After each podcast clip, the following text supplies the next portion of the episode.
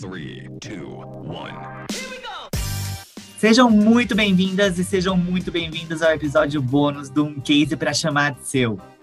Nesse episódio, vocês vão ver algumas das principais dicas práticas de Camila Schutt, fundadora da Mastertech, nossa grande entrevistada dessa semana. Lembrem que esse episódio, esse pedacinho é algo para você ouvir quando está com a agenda mais corrida, quando está precisando só pegar quais são as principais dicas que a Camila trouxe. Mas a gente tem o episódio completo disponível já aqui no seu agregador de podcasts favorito. Vale muito a pena ouvir, hein? Mas bora lá para as dicas práticas da Camila e da Bia Ávila, nossa grande especialista do episódio. Vamos falar de coisa prática agora. Porque, assim, acho que quem está nos ouvindo, uh, principalmente nesse momento, quer saber de to-do, de pegar o caderninho e falar: Camila me mandou fazer isso, isso e isso, e aí isso aqui vai ter um impacto positivo na minha empresa. Esse case vai ser meu porque eu vou conseguir levar esse impacto positivo para casa.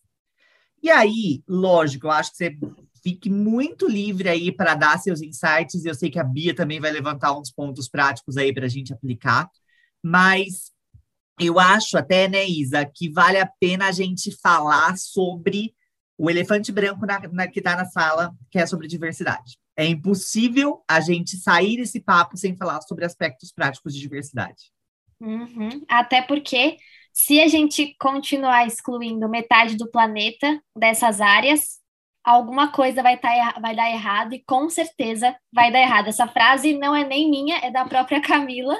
Sei que ela também pensa assim.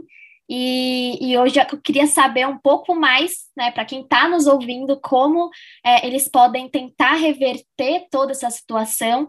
E eu não gosto muito do termo empoderar, mas deixar as, deixar as mulheres conseguirem ocupar o seu espaço né, nessas áreas mais competitivas.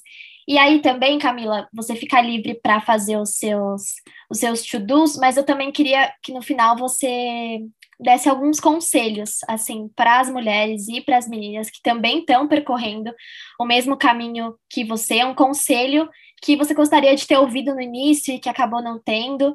É, queria que você comentasse um pouquinho com a gente.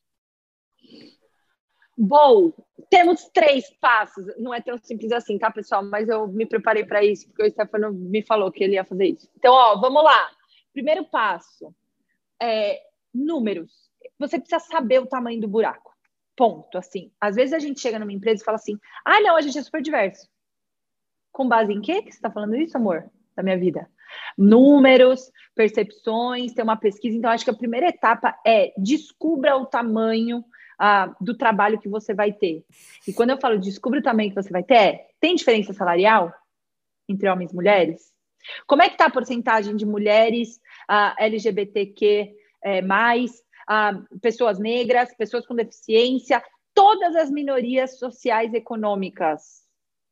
Como é que está a distribuição na sua empresa? Porque aí cai uma bigorna na cabeça da galera, assim, é muito louco quando você começa a dizer, nossa, não tinha percebido. Pois é, menino. Olha que coisa. Pois é, menina. Você nunca tinha parado? Então, a primeira coisa é, levanta esses números. Os dados não contam histórias, pessoal. Eles não são suficientes. Não adianta você parar ali. Mas você precisa saber qual é o tamanho para você saber por onde começar, certo?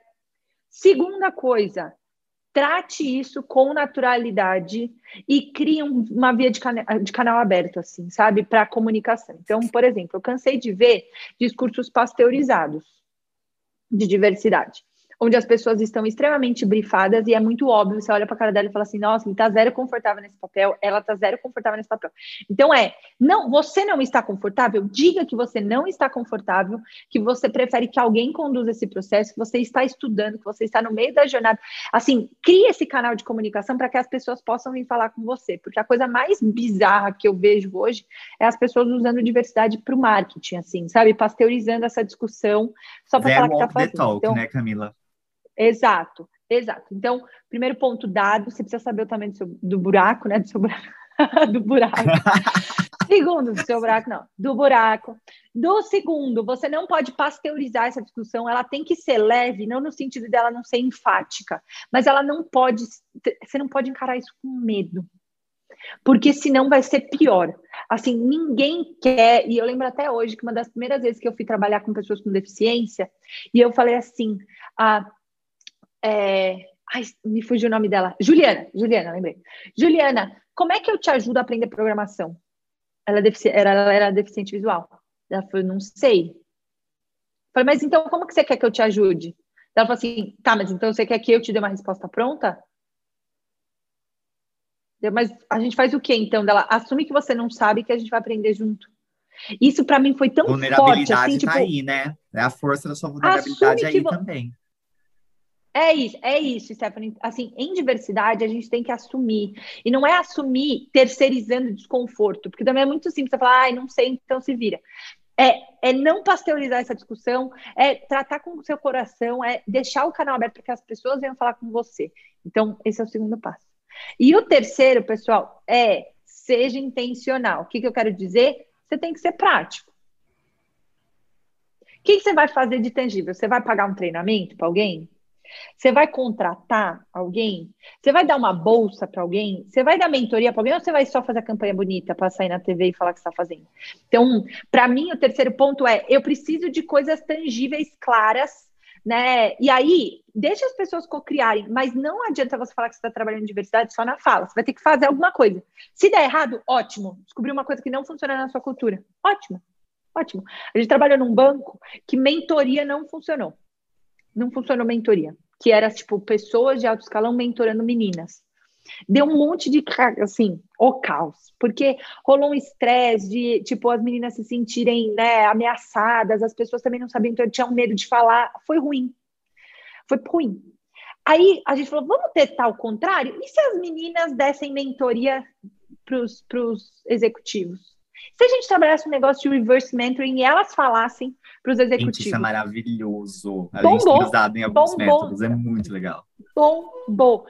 Assim, primeiro que eles se sentiram na obrigação de que não eram eles que tinham que levar a verdade, a certeza, então eles puderam, tipo, se despir e ouvir. E, assim, mudou drasticamente a cultura. Ponto, ponto.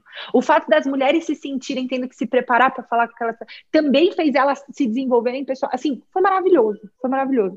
Então, deu errado, para a ciência isso é um resultado positivo. Dar errado é um resultado positivo, é um resultado, então não põe debaixo do tapete. Agarre esse caos. Erramos, pessoal. Pois é, não dava para adivinhar. O que, que a gente propõe para fazer melhor? Vamos fazer ao contrário? Vamos tratar com maturidade, com, né, ser intencional até nesse erro. Então, acho que essas três dicas, dados, seja, né, você tem que ser natural para você, senão é melhor trocar quem é o porta-voz da ação, melhor repensar o modelo, porque senão vai ficar pasteurizado, vai ficar uó. E seja intencional, porque por mais que você errar, você vai ter para onde correr, né? Vai ser verdadeiro, você vai descobrir, você vai ter insights desse erro. Então, acho que esses são os três pontos, uh, dicas práticas, to-dos para as empresas. E para as mulheres, gente, eu acho que a dica eu já até dei, tá, Isa? Que é não tentem, né? E eu sei que isso é pesado, eu já ouvi isso, e aí parece que estou cagando regra, né? Ai, mulheres, tentem, né, agarrar essa diversidade e tal. Pô, na faculdade, gente, eu cortei o cabelo curto, eu não usava maquiagem, eu cortei a unha, eu ia de pijama para. Porque a única coisa que eu queria era ser igual todo mundo que estava ali. A única coisa que eu queria era que o professor não enchesse meu saco. Porque eu era a única menina, eu era a única que não podia assinar por ninguém, porque o único nome que o professor olhava era o meu, se eu tinha, se eu estava na sala ou não. Tipo, que saco me deixa, sabe? É, eu já tive essa fase de querer me parecer com todo mundo, assim. Mas eu acho que quando a gente reconhece que essa jornada de você querer ser você, independente do ambiente que você tá, você se autoconhecer, é uma jornada de autoconhecimento, né? Então, é, eu daria essa dica. Se você, mulher executiva, empreendedora, antes de qualquer coisa, tá tudo bem no início você querer se parecer com todo mundo. Pode ir lá, vai lá, porque é pesado, o fardo é pesado. Mas no longo prazo, vai entendendo se aquilo está fazendo bem para você ou não, e vai se desfazendo desses hábitos, dessas características ruins. Né, do que te faz mal. E aí você vai achar qual que é o seu espaço. E provavelmente é na diversidade que você vai achar o seu espaço, né? É naquele tópico que você faz diferente, é naquele relacionamento que você faz diferente. Não é... adianta você, se, você tentar se sentir confortável num ambiente desconfortável, né? É isso, é isso, fugir, né, dessa dor. Perfeito. Sim. Eu queria fazer um comentário sobre diversidade, gente, rapidinho, que eu gostei muito do, do que a Camila traçou. É, e eu acho que quando a gente fala de diversidade dentro das empresas, existe sempre um, um glow ali, tipo um glamourzinho, né? Tipo, ai, que legal, eu, re, eu realmente quero isso, etc. Mas o que eu não vejo direito as empresas fazendo é tratar a diversidade como uma estratégia. Então é isso, você tem que ter dado, você tem que ter um planejamento, você tem que saber que você vai errar, você tem que saber que você vai acertar. Eu acho que às vezes tem um pulo muito grande de querer logo chegar lá e a intenção é boa, ela não é ruim, mas que você acaba ultrapassando muitas coisas e deixando de ver. Então, de fato, entrei em lugares zero diverso, não, lógico que tem diversidade aqui. Olha, essa sala cheia de gente diferente, eu só conseguia ver homem branco e eu assim, gente, não e tem um arco-íris aqui é. na, minha, na minha parede, é. olha como uma empresa diversa. eu tenho uma caneca aqui da ação do dia LGBT, tipo, bacana. Não. E aí? eu não tô vendo ninguém trans, eu não tô vendo uma liderança, uma mulher lésbica. E aí? Então... E, e Bia, tem mais até do que ver, né? Eu não dou voz para essas pessoas. Então eu cansei de ir em reunião que era diversa mas que o, o diretor que estava coordenando a parada não deixava ninguém falar. Para que, que você fez diversidade, amor Exato. da minha vida? Gastou uma fortuna. Né? E não escuta as pessoas. Ai, que ódio, vou embora. Ele não, não tá mentindo. Tem diversidade. Ela tá lá, ela só não fala. Exato. É, que eu acho que também a gente fala muito de diversidade e um pouquinho menos de inclusão, que para mim são coisas que tem, tem que sempre estar tá junto. Então não adianta ter um milhão de pessoas super diversas se uma única tem o poder, se duas têm poder. Então acho que foi muito legal que você trouxe esse aspecto da diversidade. É isso, gente, tem que sair um pouco até... dessa posição de. É de quero resolver tudo rápido e fazer como ET Bilu ensinou. Busquem conhecimento, gente. Conhecimento é falar com as pessoas, é, é ler livro, é ter dado, enfim. É... E tudo bem não saber tudo, é isso. Sair um pouco dessa posição de. É. Até canalizando isso um pouco, viu, Bia? Até para empatizar com quem está ouvindo a gente. Ninguém nasce desconstruído. E aí eu tô, já, já até trago aqui o, o meia-culpa, sabe? A gente sempre tem aquela sensação, ah, não, com certeza, leio muito, ouço muito, é, converso muito com mulheres, com, enfim, a, a gente sempre tá ali tentando, mas o tanto de gafe que eu vejo no meu dia a dia, o tanto de gafe que eu cometo, e assim, uh, a gente acabou de falar de Learn Fast, é, que talvez é esse o grande ponto da gente cometer a gafe. E aí e é o que todo mundo fala. Você, você não, você não, quando você, alguma mulher te fala assim, você está sendo machista, você está passando por cima, você, enfim, está fazendo mansplaining, etc. Você não fala não, mas você aceita, ouve e aprende. Eu acho que é esse o, aí talvez eu já estou dando também meu meu tio do prático para vocês. Homens, ouçam reconheçam o erro e aprendam. É isso que a gente tem que fazer nesse momento. É isso, perfeito. E eu acho que é um lance, né? BBB tá aí para ensinar a gente, o pessoal tem aprendizado em tudo que é lugar, inclusive no BBB, em Com vários certeza. lugares. Né, a gente perceber que é sobre todo mundo escutar mais, né? É, assim, eu sou muito fã de uma teoria, né, que é comunicação não violenta, que tá na moda, tal, e que no fundo, no fundo é escutativa. Cara, escuta primeiro, amor. Independente se você concorda ou não, escuta, organize os pensamentos antes de reagir, né? A gente é muito reativo, a gente quer falar, falar, falar, falar, falar. Então, escuta, você não precisa reagir. Né? Eu tô falando isso para que eu também escute, porque é muito fácil você se inflamar, né? E aí, é, calma, escuta, nem tudo precisa polarizar, né? Nem tudo precisa rasgar tá tudo bem você ser diferente de mim, eu preciso te escutar, eu preciso te respeitar e eu preciso tentar internalizar, né? Eu preciso tentar questionar. Então, eu acho que essa comunicação não violenta é uma, para quem não conhece, dá um Google, tem muita coisa, mas em si, modelo mental, né? Porque a gente também não aprendeu a escutar. A gente não é confortável para a gente escutar zero confortável. Então, quando a gente vê lá um by the book, né, observa os fatos sem julgar, depois você põe sentimento na parada. Então, comunicação não violenta pode ser um modelo de escuta útil. Uhum. Me foi muito útil no momento que eu estava assim precisando muito disso. Ah, então, procurem saber mais sobre comunicação não violenta. Exato. E, e também assim, se errou, desculpa é a última coisa que você tem que pensar. Claro, desculpa é bom, todo mundo gosta de ouvir ali se sofreu alguma coisa, mas a desculpa em si como, como o Steph falou, você tem que ouvir, mas também não basta você ouvir e né, acabar ali, pedir desculpa e seguir a vida e daqui cinco minutos fazer de novo. E não mudar. Exato.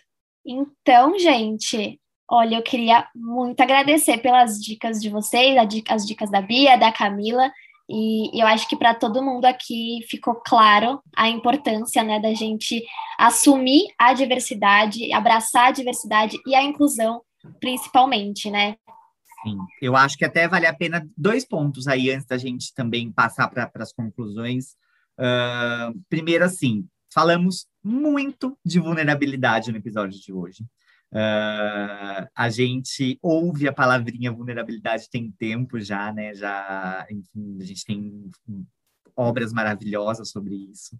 É, mas acho que é bom a gente trazer isso para nossa discussão, trazer isso pro pro dia a dia e, e fazer, e acho que esse é um, até inclusive um dos, dos assuntos do ano da Anchan Brasil, eu vou fazer um negócio bem não, não ensaiado aqui, não combinado com Bia e Isa, mas não acho justo que a gente esteja aqui com duas profissionais maravilhosas, duas mulheres maravilhosas, e que elas também não deem as dicas delas, não falem também um pouco sobre uh, situações aí que vocês já passaram, coisas que e algumas dicas aí tanto para que, ó, tô aqui para aprender, mas para quem está ouvindo também aprender um pouco mais sobre isso. Então, meninas, não sei que é, sei que tava passando o carro da pamonha na casa da Isa aí, então ela pa parou o áudio, o carro da pamonha passou aí já, Isa. Passou aqui, Bi. Inclusive, acho melhor você ir primeiro, porque o carro da pamonha ainda tá aqui. Ai, gente, não sei direito o que falar. Tô um pouco confusa. Stefano, o que, que você quer que eu fale? Aprendizado da minha vida como mulher, é isso? Isso, por favor. Você já até falou um pouquinho. É, por favor, por favor. Tá. Ai, gente, eu acho que eu vivi alguns extremos e vou comentar rapidamente sobre eles, porque eu vivo nos extremos, né? Uma coisa que eu até trato na terapia, dica, façam terapia, é sempre muito bom. É, mas eu já vivi um extremo de é, estar num ambiente que eu me sentia pouco confortável, então vestir uma carapuça que não era minha, então, eu sou uma pessoa super doce, super fofa. É, dizem, né? Às vezes eu não sou, mas enfim, na maioria do tempo acho que eu sou bem tranquila. É, mas em eventos que eu não me sentia confortável, eu vestia uma carapuça um pouco mais dura. Então, é, até um, um quê de arrogância, porque eu me via o tempo todo questionada e diminuída. Então, a minha reação era tentar ser aquilo que as pessoas eram e que eu não concordava. E hoje, por exemplo, eu vejo que eu teria feito tudo muito diferente. Então, quando a Camila falou sobre a gente não ser as pessoas que a gente não quer ser, eu vivi muito isso, assim, de, de ser uma pessoa até arrogante, muito combativa, que não tem nada a ver com a minha personalidade. Então, me tocou muito quando ela falou isso, porque eu vivi durante um ano nessa situação.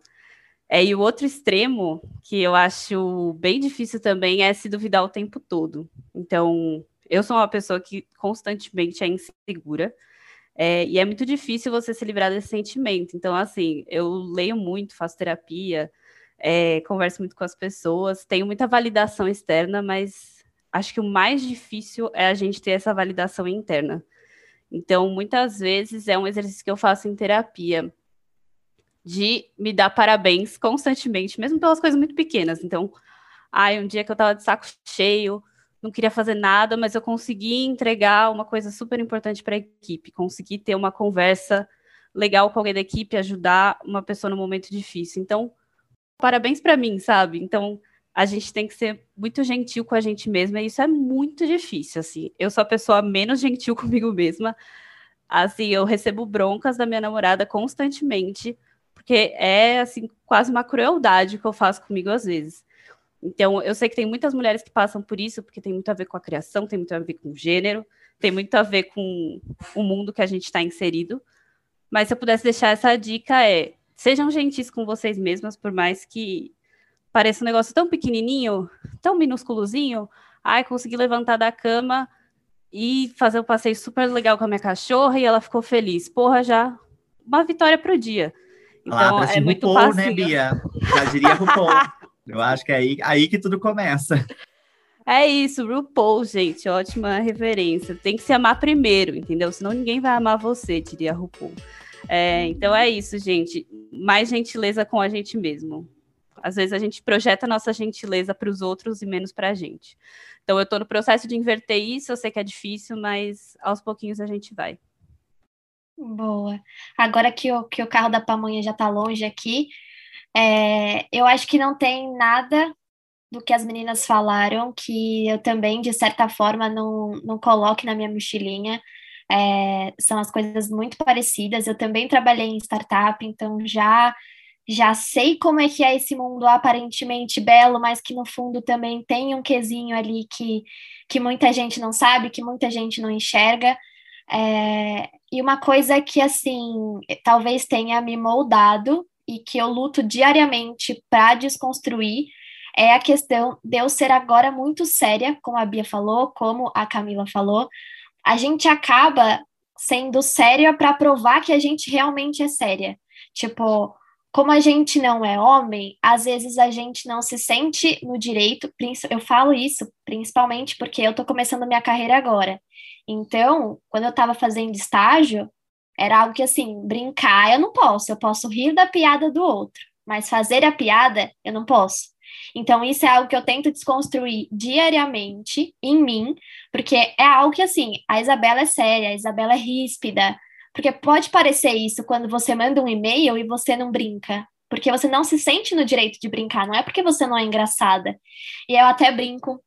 A Bia vai saber que tem a Isabela trabalho e a Isabela vida pessoal. Então, eu acho que isso eu acabei trazendo muito e eu estou tentando hoje conectar né, essa, essa Isabela vida pessoal e Isabela trabalho. Então, eu acho que assim, a minha dica é a gente não se separar em pessoas. Você não pode ser uma pessoa no trabalho, uma pessoa na escola, uma pessoa em casa.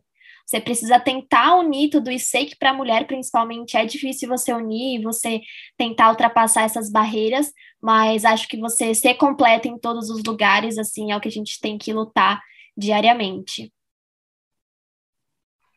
Maravilhosas, olha. Acho que depois dessa eu só preciso passar para a Camila dar o, menina. o último recado dela aí, que aí acabou. Vou falar assim, o quê depois mais dela? Nada. Vou falar tchau. Falar. Tchau, pessoal. Falou, valeu. Me, me encontrei, não, sei lá o que eu vou falar. Deu uma arrasaram, gurias. Eu acho que é isso, assim a gente né, reconheceu que faz sentido para a gente. Acho que o lance da gentileza foi muito forte que a Bia trouxe. O lance de eu não ter que escolher, né, Isa? Assim, eu me vi muitas vezes sendo questionada, assim. Mas, Camila, você vai empreender e você casou e você não vai ser mãe? Um, não te diz respeito. Dois, eu não preciso escolher. Não preciso escolher. Por que, que assim, por que, que a gente criou essa imagem de que eu preciso escolher? Né? E a sociedade te obriga a isso. Ah, ou você vai ser mãe, ou você vai ser executiva, ou, ou, ou. Para a mulher é sempre ou, né? É, não, como é que você equilibra vida e trabalho? Não equilibra. Nunca perguntaram isso num painel de homens, CEOs. Me perguntam todos os painéis como é que eu equilibro vida pessoal e trabalho, sabe? Então, é, gostei muito da fala das gurias. Acho que é uma reflexão importante. Acho que esse case, né? E o case da Mastertech como um todo é um case de humildade, vulnerabilidade, diversidade, né? De reconhecer o seu espaço, de tentar se financiar do seu jeito.